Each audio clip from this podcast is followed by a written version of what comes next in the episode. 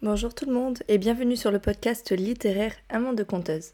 Je suis Marie-Laure et je vous retrouve aujourd'hui pour vous présenter ma dernière lecture, le roman La traversée endiablée, écrit par David D et publié aux éditions Jennings. Donc comme d'habitude, je vais commencer par vous lire le résumé du livre et ensuite je vous donnerai bien évidemment mon avis.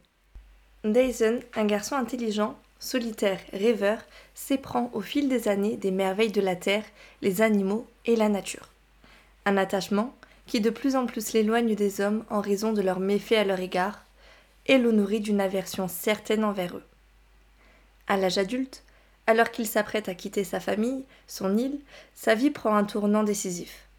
Celle-ci se ponctue soudain d'événements mystérieux, chose qui ne l'empêche pas de déménager, de s'envoler au devant de sa destinée à Montpellier. À compter de ce moment, son existence basculera, l'amènera à se découvrir à éveiller d'incroyables facultés et à s'orienter vers un ténébreux chemin semé d'embûches. Partagé entre son désir de sauver la planète et ses sentiments, l'amitié, l'amour et la culpabilité éprouvés au contact d'êtres très particuliers, voire exceptionnels, ira-t-il au bout de ses ambitions? L'extinction totale de l'humanité. D'autant qu'en prime, une redoutable et ancestrale menace plane au-dessus de sa tête. alors on commence cette chronique par un point important selon moi, euh, ce livre, à mes yeux, aurait pu être la compilation d'une saga entière plutôt qu'un one-shot. Dans cette histoire, tout me fait penser que ce livre aurait pu être découpé en trois ou même en quatre tomes. Précisons qu'il s'agit quand même d'un beau pavé de plus de 710 pages et encore pour un format PDF, donc certainement plus important je pense pour un format EPUB euh, lu sur liseuse par exemple. Moi perso j'aime beaucoup lire de gros romans car l'histoire je trouve qu'elle est souvent plus approfondie, plus détaillée. Alors effectivement, on va dire que c'est bien le cas ici. Hein. L'auteur va pousser le développement de son intrigue principale au point qu'il va en découler au moins 4 ou 5 nouvelles intrigues au fil des pages. Ce que j'ai apprécié, c'est que ces nouvelles intrigues apparaissent au bon moment dans l'histoire, tout naturellement. Et franchement, on peut dire que l'auteur est vraiment pourvu d'une grande imagination pour concevoir de tels scénarios. La traversée endiablée aurait donc mérité, selon moi, d'être publiée sous plusieurs tomes, chacun comportant sa propre intrigue.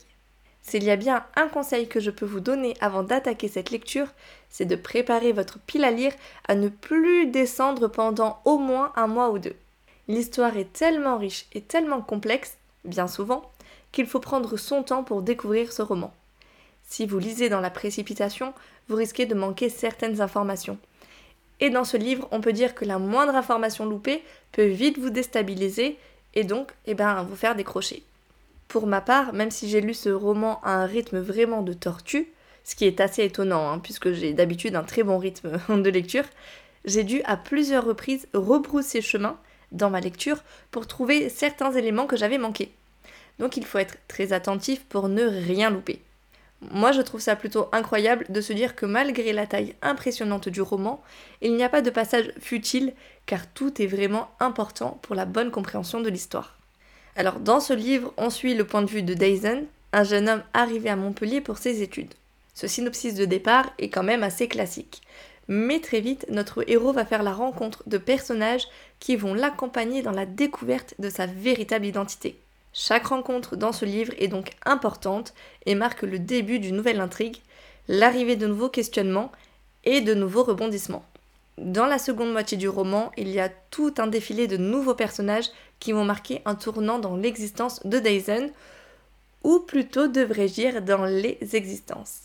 En revanche, je dois vous confier un secret, j'ai eu énormément de mal avec Darlene, une joueuse d'Odofus, que vous découvrirez bien évidemment dans, ce livre, qui a un tempérament très juvénile.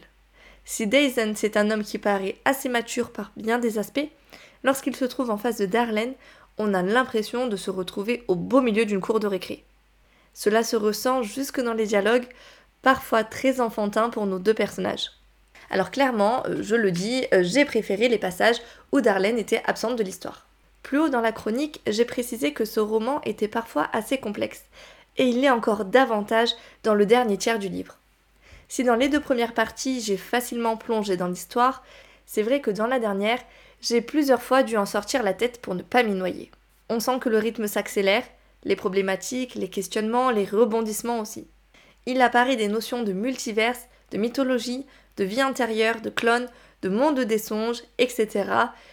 En gros, il n'y a vraiment pas de quoi s'ennuyer. Par contre, c'est vrai que cette bousculade d'informations est assez déstabilisante et j'ai mis plus de temps à appréhender les multiples événements de cette dernière partie que le reste du roman. En conclusion, c'est une histoire passionnante, écrite par un auteur passionné. Cela se ressent dans sa plume, parfois distinguée et parfois plus adaptée au dialogue entre les nombreux personnages. Les intrigues sont originales, très bien ficelées, approfondies comme on les aime. Vous l'avez compris, je pense, dans cette chronique, j'ai pris soin de ne pas m'épancher sur les diverses thématiques abordées dans ce livre parce qu'il y en a tellement que j'aimerais pas vous spoiler. En revanche, je peux vous prévenir que ce livre n'est pas à placer dans les mains de tout le monde, notamment celles des plus jeunes, car il y a plusieurs scènes de sexe au langage très cru tout au long du livre, mais aussi euh, je vous déconseille de placer ce livre dans les mains de lecteurs qui souhaitent une lecture rapide, légère et facile.